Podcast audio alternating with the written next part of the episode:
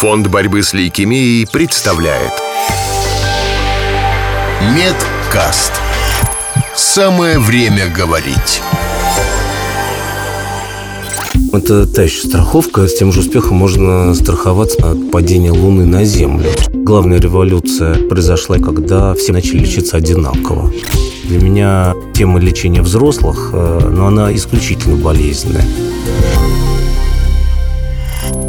Всем привет, меня зовут Катя Сундукова, и мы продолжаем а, наш подкаст или медкаст а, «Самое время говорить». Мы не боимся говорить о раке и сделаем все, чтобы не было страшно вам. На протяжении всего нашего сезона постараемся ответить на самые важные вопросы об онкологии, и наша цель – сделать э, жизнь э, более безопасной. Это раз, и воспитать ответственность за себя, ну и, конечно, за своих близких.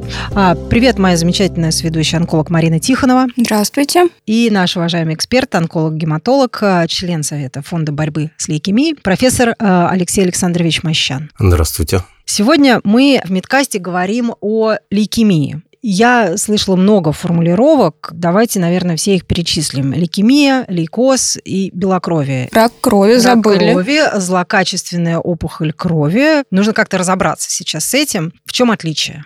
Да, отличий, собственно, никаких нет. Просто лейкемия – это было первое название этого заболевания. Его предложил такой Рудольф Верхов, великое имя вообще в медицине, ну и в частности в онкологии. И Верхов заметил, что кровь этого пациента, если она постоит, после того, как ее взять, э, делится на красную фракцию, то есть эритроциты, и э, большую-большую белую фракцию. Вот. И он назвал просто вот по тому, что он видел, лейкос и эмус.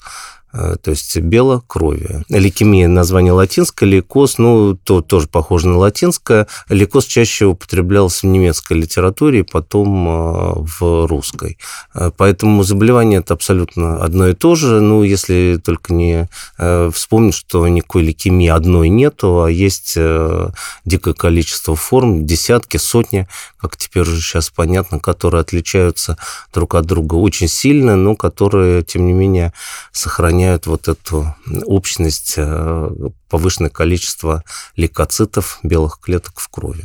Чем отличается лейкемия взрослых и детей? Вообще существуют ли эти различия? А, эти различия существуют. Есть существуют э, формы общие, которые неотличимы как у взрослых, так и у детей, а есть э, формы, которые э, специфичны для взрослых. Это, в частности, хронические лейкемии, которые длятся годами и которые у детей встречаются либо очень редко, либо вообще никогда. И, кроме того, острые лейкозы, то есть те, которые у детей и у взрослых протекают быстро, молниеносно и заканчиваются смертью, если их не лечить, оказывается, они тоже различаются у взрослых и у детей по своим э, генетическим характеристикам. И с этим связано то, что в общем лейкозы взрослых лечатся гораздо хуже, чем э, лейкозы у детей. У нас был такой вопрос изначально, когда лучше заболеть в детском возрасте или во взрослом. Понятно, что лучше не болеть никогда, но в целом... Э, если мы будем с вами говорить об острых лейкозах, то здесь, конечно, драматические различия. И уж если так действительно бытовым языком пользоваться, то уж если заболевать лейкемией, это, конечно, в детском возрасте, потому что это более чувствительные к лечению лейкемии, их можно э, вылечить гораздо проще, чем э, лейкемии взрослых. До недавнего времени заболеть э, лейкозом в возрасте 65 лет и старше, даже 60 лет и старше было равнозначно приговору, потому что вероятность остаться живым через год после заболевания острым лейкозом в пожилом возрасте или в зрелом возрасте равна примерно 8-10%. Но вот сейчас буквально на наших глазах произошла революция в лечении и лейкозов пожилых в том числе. И это дает нам, конечно, огромные надежды на том, что мы с гораздо большим оптимизмом будем говорить и о лейкозах взрослых тоже. Алексей, а лейкозом можно заразиться? Лейкемией заразиться нельзя. А, равно как и никаким раком нельзя заразиться. Поэтому пациенты для нас абсолютно безопасны, опасны мы для них. Именно поэтому мы на определенных этапах лечения, когда иммунитет подавлен, просим наших пациентов ходить в масках, потому что они уязвимы для самых минимальных инфекций, которые мы с вами а, перенесем в лучшем случае, использовав два носовых платка, а они могут э, от этих инфекций умереть. Помню я, когда мы один раз с нашими пациентами пришли в Государственную Думу, они были в масках, они были, естественно, соответствующими химиотерапии прическами, и от нас э, люди в коридорах э, Госдумы шарахались и говорили, что зачем вы сюда заразных э, онкологических детей Вы не привели. шутите сейчас? Я не шучу. Да. Это, Это было, год? это было в государственном... Ну, я не помню, может, это лет 7, может, 10 назад. Существуют ли факторы риска заболеть лейкемией? Конечно, э, сразу же разговор про какие-то радиации, радиационный фон, про Чернобыль. И что касается Чернобыля, действительно, несколько человек из ликвидаторов, которые получили большие дозы облучения, заболели, так скажем, гемобластозами, не совсем лейкозами, но похожими на них заболеваниями. Это было. Э, Речь э, шла прежде всего о тех, кто получил небольшие дозы радиации в зоне облучения. Вот те, которые получили малые дозы радиации, частота лейкозах в этих регионах была бы выше, чем в России по статистике, но как в Западной Европе. Поэтому радиация может быть, но совершенно не факт. Является ли она фактором риска, по крайней мере, малые дозы. Что еще? Экспозиция к некоторым э, химическим препаратам э, на производство, в частности, бензину, повышенная с риском лейкемии подобных заболеваний. Словарь медкаста. Экспозиция к препарату. Если простым языком, экспозиция характеризует контакт организма с химическим агентом или препаратом. Сейчас все больше и больше становится известно о некоторых факторах э, наследственной предрасположенности, которые повышают э, риск заболевания лейкемии в 2-3 раза. Ну вот сказать, что что-то есть такое в природе или в индустрии, или в окружающей среде, то, что вот ассоциировано с высоким риском заболеваемости лейкоза, такого нет. Ну, в отличие, скажем, от там, раков э, легких у курильщиков. Вот такого фактора для развития лейкемии не существует. А вторичная лейкоза, то есть если человек переболел в детстве, например, или в подростковом возрасте одним онкологическим заболеванием, вылечился, живет нормальной жизнью, вероятность развития лейкозы у него Да, Марин, вот это как раз замечательный вопрос, потому что вот то, что точно известно, что дети, которые подверглись э, в детстве воздействию химиотерапии, ну, главным образом некоторых препаратах, при некоторых заболеваниях типа лимфомы Ходжкина, ну и с сольных опухолями, которыми ты занимаешься, у них э, повышенный риск развития лейкоза в несколько раз. Именно поэтому мы не должны удовлетворяться теми результатами, которые у нас сегодня есть, которыми мы очень гордимся, но мы ими гордимся уже 20 лет, и, в общем, пора бы гордиться уже чем-нибудь другим. Именно поэтому мы э, должны искать новые, менее токсичные и более э, так скажем, дружественные по отношению к пациентам методы лечения. И они уже начинают появляться по вопросам страховки и возможности себя каким-то образом защитить. Я в свое время очень переживала. Забор стволовых клеток э, или это одно и то же пуповинной крови у детей. Стоит это порядка, я не знаю, сейчас смотрела, это предлагается э, до сих пор где-то порядка 2000 долларов. Каждый роддом предлагает до сих пор, на самом деле это работающая страховка для ребенка. Я не сделала, переживала, все меня ругали. И вообще ли это страховка? Ну, как вам сказать, это прекрасно работает для тех, кто собирает деньги с этого процесса. Это очень хорошо. Представляете, вы платите 2000 долларов, ответственности у собирающего абсолютно никакой, ну, кроме хранения никому это не нужно. Ну, тогда, когда это начиналось, это не было так очевидно, как сейчас. Вот, но, в общем, это та еще страховка. Это с тем же успехом можно страховаться примерно от падения Луны на Землю. Нет, это невероятно на самом деле. Вероятность Правда? того, что это понадобится, очень-очень маленькая. Вероятность того, что ну, ребенок заболеет злокачественным заболеванием, которое... Любым, насколько я понимаю. Да, которое требует пересадки, угу. но она составляет там 1 на 2 тысячи вероятность того, что при этом заболевании конкретно понадобится пересадка, составляет еще один примерно на 20. Ну, вот считайте, вы будете страховаться от того, что может случиться. Да, еще эта пуповинная кровь еще и плохо работает, как mm-hmm. трансплантат. То есть она может восстановить утраченный костный мозг, но она не обладает никакими иммунологическими эффектами mm-hmm. против там, опухоли, против лейкемии. Поэтому в отношении пересадки этот вопрос уже полностью закрыт. А что касается хранения для своих собственных детей, я этого не делал. Вот. А зато мои коллеги некоторые это делали. Доктора? Доктора, да. Ну, ну ладно, я-то простая русская баба. Вот, ну, доктора... Это, ну, конечно... они тоже простые русские бабы. Давайте перейдем к протоколам лечения. Словарь медкаста. Протокол лечения. Системные решения, которые помогают врачам ориентироваться в своих действиях. Кроме медицинских протоколов для врачей, есть рекомендации, которые содержат информацию для пациентов.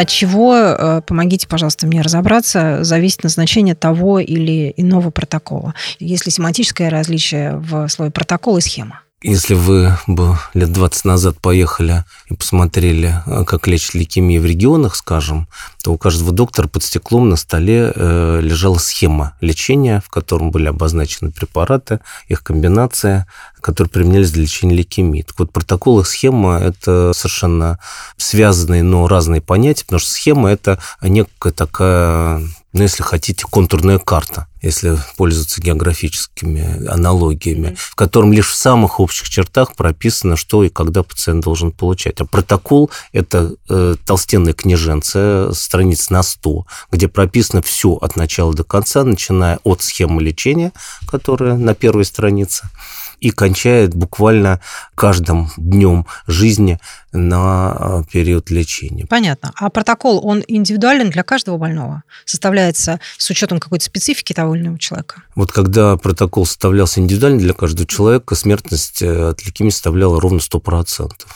И вот главная революция в лечении лейкемии произошла именно тогда, когда все больные начали лечиться одинаково. Фонд борьбы с лейкемией представляет Медкаст. Самое время говорить как человек, который пытается всех убедить заниматься подростками и молодыми взрослыми, вот меня очень сильно тревожит ситуация с возможностью получения адекватной помощи онкологической и онкогематологической взрослыми пациентами. Вот как, на ваш взгляд, вообще дела у нас сейчас обстоят? Есть ли разница в лечении у детей и взрослых, и сколько взрослых реально адекватную помощь получают при гематологии, при лейкозах, при лимфомах. Да, я хотел бы сузить, наверное, все-таки э, тему, которую мы обсуждаем, не в целом онкологию, не в целом да, гематологию, да. а все-таки острые лейкозы. лейкозы. Вот с острыми лейкозами ситуация очень плохая. Если для хронических заболеваний появились новые препараты, и которые, кстати, при всем нашем недоверии и негативном отношении к усилиям, так скажем, властей по улучшению лечения, все-таки стало гораздо лучше. И лучше, чем во многих окружающих нас странах. А вот в отношении острых лейкозов все обстоит очень и очень плохо. К сожалению, ну хорошо, если 10% всех э, взрослых и молодых взрослых особенно, которые нуждаются в лечении и в излечении и могут быть вылечены. В лучшем случае 10% получают адекватное лечение. И связано это э, с тем, что госпитальная база, а больные с лейкозами лечатся только в больницах, никогда дома, она очень плоха. Если вы посмотрели, как лежат и в каких условиях лежат взрослые пациенты в региональных клиниках, да и, увы, в центральных зачастую тоже. 4, 6, 8 человек в палате. Одна медсестра на 30 человек. Отсутствие э, нормальных нормальных антибиотиков, отсутствие инфузионной терапии, то есть они не получают того количества жидкости, которое они должны получать, отсутствие других препаратов сопроводительной терапии, например, противорвотных. Вот все это формирует э, ну, исключительно неблагоприятную ситуацию, в которой оказываются и молодые взрослые, и чуть более постарше взрослые, и совсем взрослые. Чем они хуже детей? Вот чем? Почему они не могут получать ту же терапию, направленную не на поддержание жизни, хорошо, если, а то и вообще никакой. Почему они имеют на нее право меньше, чем дети? Вот я этого не понимаю. Для меня тема лечения взрослых, э, но она исключительно болезненная. Не потому, что у меня какая-то есть личная трагическая история, а просто, ну, я не могу на этих больных смотреть. Когда я посещаю взрослые клиники, я просто заболеваю, смотрю на этих э, пациентов, и мне просто становится больно. Почему мы все делаем для наших детей и не делаем и десятой доли от того, что могли бы сделать для взрослых? А вы сами как отвечаете на этот вопрос? А я отвечаю на этот вопрос, что медицина – это главное, то, на что должна деньги тратить страна. Ну, посмотрите, на что наша страна тратит деньги и на что тратят деньги те страны, на которые мы стремимся быть похожи. Что касается денег, почему онкогематологическое лечение, оно такое дорогое, и, пожалуй, самое дорогое из всех онкологических заболеваний? Вот, кстати, очень хороший вопрос. Мы используем старые-старые препараты для большинства э, пациентов, по крайней мере, начинаем лечение именно с них. Почему же лечение взрослых больных и вообще гематологических так дорого? Оказывается, э, цель лечения лечения нашего – это уничтожение ну, как можно большего количества, а лучше, чтобы дошло до последних лейкемических клеток. А чувствительность нормальных тканей и нормального костного мозга к химиотерапии точно такая же, как и лейкемических клеток. И мы, подавляя лейкемические клетки, подавляем функцию собственного костного мозга. А это значит, что человек остается беззащитным перед инфекциями, у него э, нет тех клеток, которые останавливают кровотечение, имею в виду тромбоциты, и он в течение трех-четырех недель нуждается в очень интенсивной терапии, целый комплекс, целая вселенная, которая называется сопроводительная терапия. И вот именно эта сопроводительная терапия крайне дорога. Словарь медкаста. Сопроводительная терапия. При онкологических заболеваниях часто используют химиотерапию, что достаточно агрессивно действует на организм, поэтому, чтобы улучшить самочувствие и помочь тканям восстановиться, используют сопроводительную терапию. Она должна быть максимально эффективной, так как именно от нее зачастую зависит не только качество жизни человека, но и ее продолжительность. Например, одно переливание тромбоцитов, это то, без чего невозможно лечить лейкозов, оно стоит около 40 тысяч рублей. Стоит потому, что стоит столько анализы, забор, не потому, что донору что-то платить и так далее. А таких переливаний должно быть три раза в неделю. Антибиотики очень дороги, другие препараты. Это ОМС все? Ну, про ОМС э, это вообще даже смешно говорить. Я вам скажу, сколько стоит квота, так называемая ОМС, на лечение острого лейкоза. По-моему, она стоит то ли 280 тысяч э, рублей, то ли 300. 20. Это примерно раз э, в 7-8 меньше, чем стоит один курс лечения лейкоза. А таких курсов нужно 4 как минимум. Мы считали, сколько стоит лечение острого миелоидного лейкоза. 6,5 миллионов рублей. Государство на него выделяет 320 тысяч. Вот вам и весь ММС. В общем, эта система не работает по-настоящему. Ну и, собственно, и не может работать, потому что она облыжная, то есть солганная с самого начала. То есть э, единственное, что остается, выход у человека следующий, обратиться в фонд. А, не, не только, нет. Ну, помимо того, что мы обязаны давить на власти, чтобы, наконец, привели стоимость лечения официальную к реальной стоимости, а всегда будет чего-то не хватать. И вот для этого нужны фонды. Не то, чтобы закрывать дырки и покупать физраствор а, или какие-нибудь да. катетеры или антибиотики простейшие, что зачастую сплошь и рядом а, мы встречаем, а именно для того, чтобы покупать, например, незарегистрированные в России препараты, угу. какие-то... А у фонда а, есть и, такая возможность? Да, какие-то инновационные препараты, которые нужны для лечения одного-двух пациентов. Угу. Вот чем должны заниматься фонды, а не э, прикрывать дурь и жадность и нежелание работать э, властей про э, взрослый лейкоз и его выявляемость. Насколько влияет скорость выявляемости на, соответственно, благоприятный исход? Можно я вклинюсь чуть-чуть? Мне просто мама в детстве рассказывала страшилку, когда она была маленькая, что у них вот в соседней квартире э, женщина умерла от молниеносного лейкоза за две недели. И у нее осталось э, две, ну, две девочки, две mm-hmm. дочери, и все, что она успела, это им школьную форму погладить. Рассказываю свою историю. Четыре года назад э, я на отдыхе, мне звонит соседка по квартире. Звонит она мне в понедельник. Ее мужа в субботу забрали в больницу с температурой и с э, болями в животе. А в понедельник выяснилось, что это лейкоз особая форма лейкоза, которая требует особого лечения. Мы быстро достали лекарства, но во вторник произошло кровоизлияние в мозг, и пациент умер. Три ребенка, сироты, даже форму не успел погладить. Чаще всего, конечно, это происходит не так, но есть молниеносная форма лейкозов, которая нужно начинать лечить в тот момент, когда вообще закралось подозрение. Это примерно 5% всех лейкозов, особые формы. Как правило, все-таки э, лейкозы диагностируются в более спокойном режиме, а, но это всегда поздний диагноз. Э, никогда не, в отличие от рака молочной железы, которые можно диагностировать рано, а, и то, кстати, далеко не всегда, или там а, рак толстой кишки, лейкозы рано диагностировать невозможно. Скрининг на лейкозы производить бесполезно, заболеваемость очень низкая. Ну, представьте, в вашем возрасте заболеваемость 12 человек на 100 тысяч в год. Никакого скрининга быть не может. Словарь медкаста. Скрининг.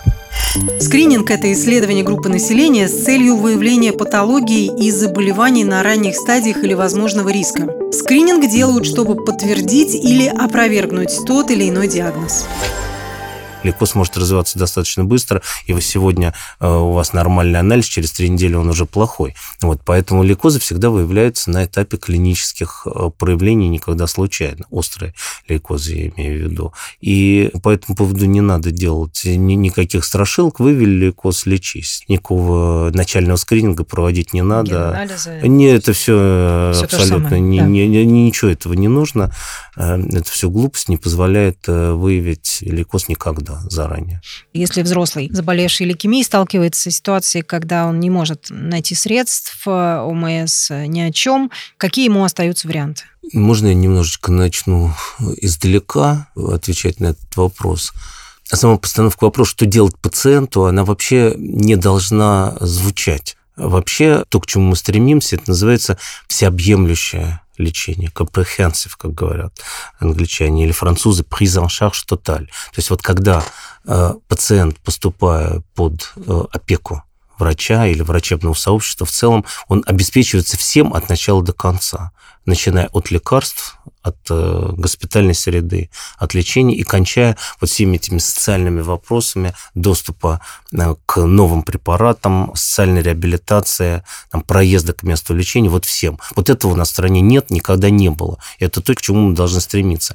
Мы не должны писать пациентам на бумажке, вот я вам э, показываю лекарство, я вам его вообще не имею права о нем говорить, потому что оно не зарегистрировано. Вот если достанете, будете жить. Вот это вот, ну, скотство по отношению к больному человеку высшей э, марки. Вот этого быть не должно. Или попробуйте найти контакт. Или на попробуйте кого-то. найти, да, за границей, выйти контакт, вот я не знаю, но вообще я слышала. Это сплошь и рядом так. И вот это то, что мы должны каленым железом выгонять. Мы должны стремиться, и мы это стремимся делать в своей клинике, э, чтобы мы сами, медицинское и благотворительное сообщество, чтобы мы сами это всегда доставали и давали пациенту шанс выздороветь. Но все-таки, если говорить о конкретно вашем вопросе, вот если нужно пациенту какое-то лекарство, и ему сказали, что оно нужно, то, конечно, единственное средство – это обратиться в благотворительные фонды. А, К сожалению, те фонды, э, которые специально открыты для того, чтобы помогать взрослым, они, ну, во-первых, они немногочисленны, все, естественно, хотят помогать детям,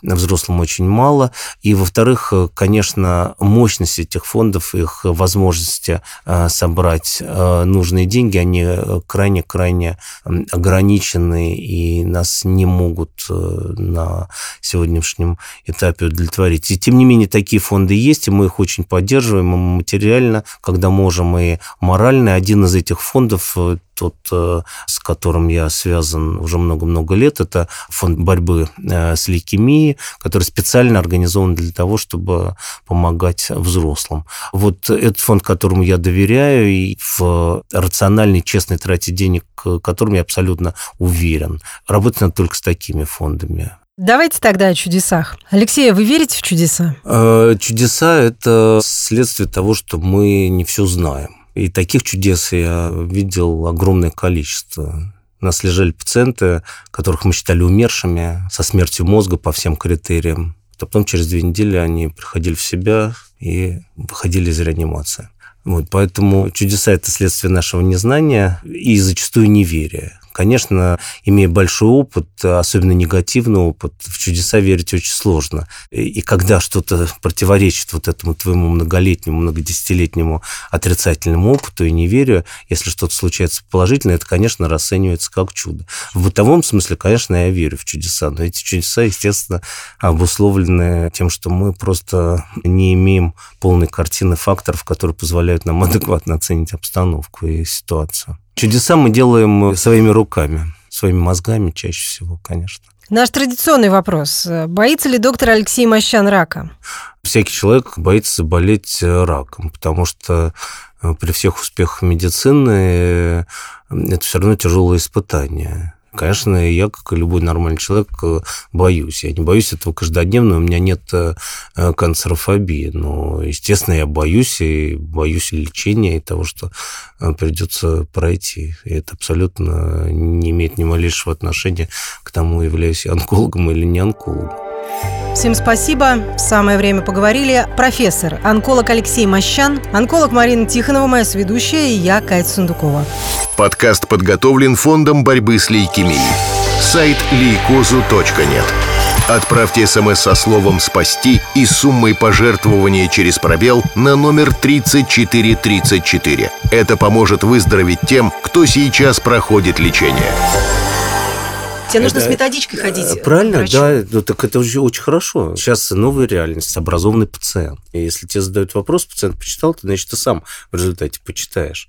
Большинство врачей, что думают, они читать умеют?